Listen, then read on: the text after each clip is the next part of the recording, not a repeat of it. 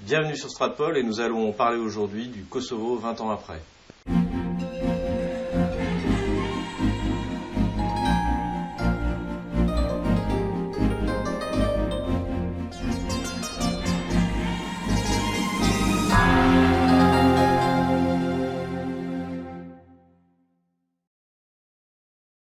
Bienvenue sur Stratpol. Donc nous recevons aujourd'hui Slobodan Despot, alors que, les Français connaissent euh, un peu, euh, pas assez évidemment, et que nos auditeurs ne connaissent pas puisque c'est la première fois qu'ils euh, participent à une, de, nos, entretiens. Slobodan, bonjour. Bonjour Xavier. Alors pour vous présenter, vous êtes écrivain, vous êtes éditeur, vous êtes également éditeur de de Antipresse, donc qui est une lettre de réinformation. D'information. D'information, d'information. Et vous êtes, euh, vous êtes citoyen suisse d'origine serbe, comme, euh, comme votre nom et votre prénom l'indiquent. Oui, oui, j'ai un nom et un prénom de criminel de guerre. Voilà, c'est ça. Vous êtes né criminel de guerre, comme, comme, comme, tous les Serbes. Euh, au passage, donc, vous êtes, vous êtes romancier. Vous avez publié il y a deux ans, 2017, Le Rayon Bleu, alors, qui est un roman D'habitude, euh, euh, Stratpol présente plutôt des essais euh, historiques ou politiques. Et eh bien pour une fois, je vous recommanderais Le Rayon Bleu, donc qui est édité chez Gallimard. C'est un, roman d'espionnage assez, assez étonnant. Bah, qui est géopolitique en même temps. Qui, est, qui est géopolitique, donc ça, ça, a du sens aussi de, de, de le faire. de le faire, de, de, le recommander à nos lecteurs, voilà, pour, pour s'aérer un peu l'esprit et de sortir un peu quelquefois de la, de la froideur et de la, rugosité de l'analyse politique ou philosophique, euh, ce à quoi nous allons nous adonner euh, dans, quelques instants. Donc nous sommes partis pour un, cycle de trois vidéos, comme nous avions fait avec Yannick Jaffray. La première vidéo euh, concernera donc le Kosovo 20 ans après, la seconde concernera le mouvement des Gilets jaunes et la Suisse, et la troisième concernera euh, votre affrontement euh, dantesque euh, contre Bernard-Henri Lévy sur la chaîne de télévision suisse et qui sera un prétexte à essayer de, comprendre ce que sont aujourd'hui, ce qu'étaient, ce que seront les intellectuels français qui nous sont chers. Voilà, revenons maintenant donc à la question qui nous occupe dans, dans cet entretien. le Kosovo, il y a 20 ans, l'OTAN lançait une offensive contre, contre la Yougoslavie, encore à l'époque de Slobodan Milosevic, mhm. et, euh, euh, donc une offensive qui aboutissait au retrait de l'armée serbe du Kosovo. Euh, et récemment, nous venons d'apprendre que l'Albanie et le Kosovo s'apprêtaient à ouvrir leurs frontières, ce qui fait que finalement, ce qu'on nous avait présenté comme l'arrivée d'un État multiethnique, d'un nouveau genre en France, finalement est bien ce que nous, des gens comme nous, avions annoncé, c'est-à-dire un projet de grande Albanie pour affaiblir la grande puissance serbe dans les Balkans. Euh, alors, quelle est, vous, entre, en plus en, tant, que, en tant que Serbe, quelle est, quelle est, la vision que vous avez euh, de ce, conflit 20, euh, ans après? Est-ce que vous pensiez à l'époque c'est effectivement réalisé. Comment est-ce que vous voyez les choses avec le recul? Alors malheureusement, ce n'était pas très difficile à l'époque de voir comment les choses avaient évolué, même si lorsque vous le disiez, euh, vous encouriez euh, des, conséquences.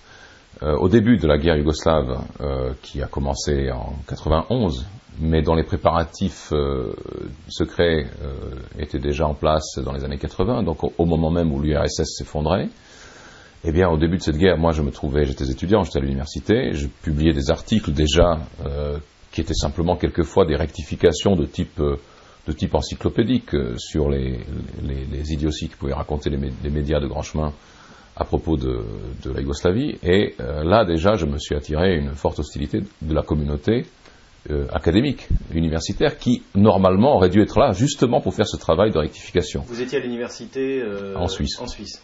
Voilà, donc j'étais sidéré de voir que, par exemple, dans des domaines comme l'histoire, les, études slaves, euh, les sciences politiques, euh, les gens n'osaient pas tout simplement relever que euh, nous avions, nous faisions face à une opération de, désinformation et d'enfumage à grande envergure. En quoi consistait-elle? Elle consistait à monter en épingle une menace totalement fantasmée, inexistante, qui était celle de la Grande Serbie, entre guillemets. Et les Serbolcheviques. Et les Serbolcheviques. C'est les Serbes voilà. les successeurs des des, des bolcheviques, voilà, dont ils avaient été les premières victimes. Dont ils avaient été les premières victimes. Donc, euh, et ça a très bien marché, même dans les milieux, dans les milieux notamment de droite française, ça a très bien. c'est une campagne qui a très très bien marché. et c'est donc de, de, de, monter en épingle cette menace totalement inexistante, parce qu'à l'époque, j'étais bien placé pour le savoir, l'ensemble de ce qui est aujourd'hui le peuple serbe n'avait même pas conscience de son identité serbe. C'était des gens qui se considéraient yougoslaves.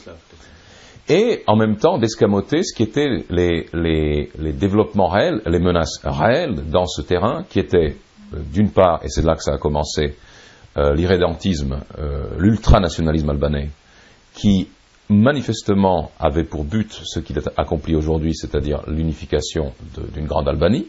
C'était explicite.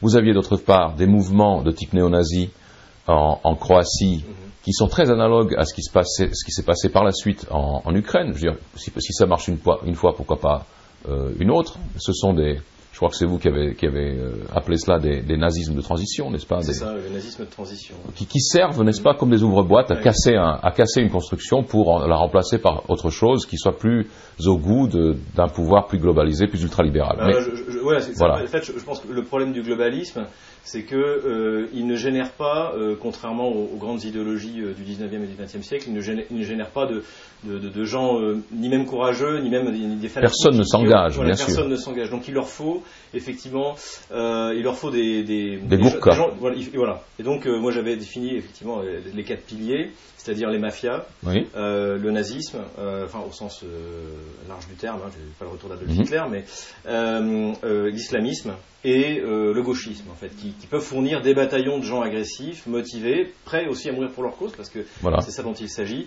Et, après, donc, pour faire, faire, tomber le pouvoir légitime et le remplacer par un pouvoir euh, globalisant, beaucoup plus. Euh... Alors, si l'on prend vos quatre catégories, euh, l'éclatement de la Yougoslavie a illustré trois sur quatre, c'est-à-dire vous avez eu les mafias au, au, Kosovo, bien entendu, vous avez eu le nazisme croate, vous avez eu l'islamisme en Bosnie euh, dont le réveil a été concomitant avec l'immixtion des États-Unis dans cette crise, qui jusqu'alors ne, s'en mêlait pas, mais dès que, la question musulmane euh, est, apparue au grand jour, on a eu euh, une intervention directe des États-Unis qui, ont repris en quelque sorte le, le flambeau de l'Allemagne dans la destruction de ce pays. Et puis alors vous avez le quatrième le quatrième pilier, qui est le gauchisme, lui, il a servi de caisse de résonance à l'extérieur, puisque tous les, tous les gauchistes se sont laissés piéger par cette propagande. Parce qu'en plus, on a été assez surpris. On voyait des, euh, on voyait des, des gauchistes comme euh, Bernard-Henri Lévy, Kouchner, mm -hmm. euh, qui soutenaient euh, Tudjman, voilà. donc, qui était un nazi en fait. Enfin, Bernard-Henri Lévy, spécifiquement, est allé faire l'opération de, de, de relations publiques pour le président des, des, des, musulmans de Bosnie, Ali Izetbegovic, qui était un, qui était un, un islamiste fanatique, oui, fanatique et, et, récompensé pour son fanatisme par le roi d'Arabie Saoudite. Donc il n'y avait absolument aucune équivoque sur ses engagements. Euh, ce qui est d'ailleurs dans ma, mon histoire personnelle très, très significatif, c'est que moi, au moment où cette, cette guerre a éclaté, j'étais plutôt de sensibilité euh, de gauche sociale, et le fait que j'ai pu prendre position en faveur, disons, du camp qui était, unanimement dénoncé en Occident m'a fait passer pour quelqu'un d'extrême droite. Ce qui, est vraiment un, grand tour de passe-passe. Alors que, en, Occident, on soutenait l'extrême droite et on soutenait l'islamisme fondamentaliste on, on, a vu, on a, on a, fait une comparaison, euh, vous l'avez déjà faite avec l'Ukraine. Oui. En fait, on a lu la même chose, c'est-à-dire que euh, il y a une photo assez, euh, on la mettra d'ailleurs dans, dans, la vidéo. Euh, on voit Bernard-Henri Lévy qui prend la parole et on voit un drapeau de Svoboda. Voilà. Dans la, voilà. On voit Marielle de Sarnez se faire prendre en photo sur le Madan avec le drapeau du Pravi Secteur derrière. Voilà. Bien sûr, Marielle de Sarnez n'est pas nazie, elle, elle est juste totalement idiote et elle ne sait même pas où elle est, elle ne sait pas ce qu'elle fait là, elle ne connaît pas les enjeux. Euh, c'est une espèce de, de vision euh, gnangnante euh, et, et, totalement euh, oui. Dé, dé, déconnectée de la réalité. Voilà. Mais au-delà de ça, au-delà de ça, même euh, vous n'avez eu aucune, aucun débat dans les, dans les grands médias français sur la participation de ces gens-là, sur, sur, la compromission de ces gens-là avec des mouvements d'extrême droite en, en, en, en Ukraine. Euh, le fait que ces mouvements d'extrême droite aient leur relais au, au, sein même des institutions de, de l'Union européenne ne, ne, pose de problème à personne. Le fait qu'ils qu qu qu ressuscitent un révisionnisme flamboyant, qu'ils qu qu renomment des rues, qu'ils qu célèbrent des criminels de guerre euh, nazis, ne, ne, fait pas une ligne d'information dans aucun grand média en Europe de l'Ouest. C'est-à-dire qu'il y a, je dirais, des aires géographiques où le nazisme est encore tout à fait acceptable. Voire recommandé. Même recommandé, voilà. Donc euh, voilà, ben, pour revenir à notre sujet, le Kosovo 20 ans après, vous vous en souvenez, donc, le 24 mars 1999, l'OTAN a déclenché une guerre totalement illégale, bien entendu, contre la République fédérale de Yougoslavie, Serbie-Monténégro à l'époque. Une guerre qui devait durer peut-être trois jours parce qu'ils pensaient que les Serbes prendraient peur, mais qui a duré 78 jours. C'était un bombardement massif euh, qui a impliqué des dizaines de milliers de sorties aériennes. Vous vous, vous en souvenez peut-être, mais enfin c'était une opération, la plus grande opération militaire depuis la Deuxième Guerre mondiale. Ah euh, à tel point, c'est une anecdote qui illustre l'ampleur des opérations, à tel point que les ornithologues ont observé que les oiseaux migrateurs passant d'Afrique euh, en, en, vers, migrant vers, remigrant vers l'Europe avaient perdu leur, leur, leur, leur, chemin vieux de milliers, d'années. Donc ils, se sont perdus, les oiseaux migrateurs, parce qu'il y avait trop de circulation dans le ciel de Yougoslavie. Il y avait trop d'avions militaires. Donc c'était un, bombardement massif qui avait pour but premier de détruire l'infrastructure industrielle euh, euh, civile de la, Yougoslavie. Il y a eu très très très peu de morts militaires. C'était surtout, euh, ça visait surtout les civils, donc c'est un crime de guerre caractérisé. L'armée, on se souvient euh, de l'armée serbe qui quitte le Kosovo, elle est en parfait état. Elle est en parfait état. Il y a eu, je crois, neuf ou dix blindés détruits, oui, quelques avions et, et, et, et, puis quelques, quelques dizaines de morts d'hommes, mais des milliers de morts civiles. Donc euh, c'est un crime de guerre caractérisé, peu importe. On a signé le 12 juin un accord à Kumanovo euh, qui faisait suite à des menaces, je, l'ai appris par la suite, ce n'est pas encore entré dans, la conscience euh, dans la, et dans les informations, mais les menaces, semble-t-il, qui avaient été adressées à Milosevic avant l'accord de Kumanovo, c'était euh, le déploiement d'un vrai tapis de bombes sur Belgrade s'il ne cédait pas. C'est ce qu'on dit. Quoi qu'il qu en soit, un accord a été signé, qui a été entériné ensuite par la résolution 1244 des Nations Unies, qui fait toujours, euh, qui, qui fait toujours référence. référence. Donc le Kosovo, c'est la Serbie. Et, du point de vue du droit international. Laquelle résolution, du point de vue du droit international, affirme la souveraineté de la Serbie sur le Kosovo? Comment des États membres de, des Nations Unies, membres du Conseil de sécurité des Nations Unies, mais membres permanents du Conseil de sécurité, comme la France, pouvaient-ils faire l'impasse sur cette résolution et reconnaître la souveraineté de cette, de cette province de Serbie, reconnue comme telle par une, une, résolution qu'ils avaient eux-mêmes signée. Et ils le font au moment où l'on découvre que cette province est en train de se livrer à une épuration ethnique complète de tout ce qui n'est pas albanais. Euh, épuration ethnique dénoncée par, euh, pas par les Serbes, mais enfin par, euh, par les, les, organisations humanitaires internationales, par les observateurs, par les minorités ethniques non serbes qui sont expulsées elles aussi, y compris les Turcs par exemple. Euh, destruction de monuments historiques, de monuments religieux. Évidemment, il y a une guerre à l'Église orthodoxe qui se fait. Et vous avez cerise sur le gâteau, cette opération ignoble qui, a, été, euh, qui a fait l'objet d'une enquête très approfondie euh, du sénateur suisse Dick Marty pour le Conseil de l'Europe sur le trafic d'organes prélevés sur des prisonniers serbes vivants au Kosovo et revendus à l'étranger. À l'époque, vous vous en souvenez peut-être, le, les images ont fait le tour du monde, lorsqu'on a, lorsque un journaliste a signalé au, au Gauleiter, c'est-à-dire au préfet du Kosovo de l'époque, euh, au gouverneur du Kosovo, M. Bernard Kouchner, qu'il y avait un, des soupçons de... Il s'était esclaffé. Il s'était esclaffé, il a dit mais allez vous faire soigner. Je ne sais pas qui devrait aller se faire soigner. Ouais. La vente des organes. Mais vous êtes malade, non J'ai fait à vendre des organes, moi.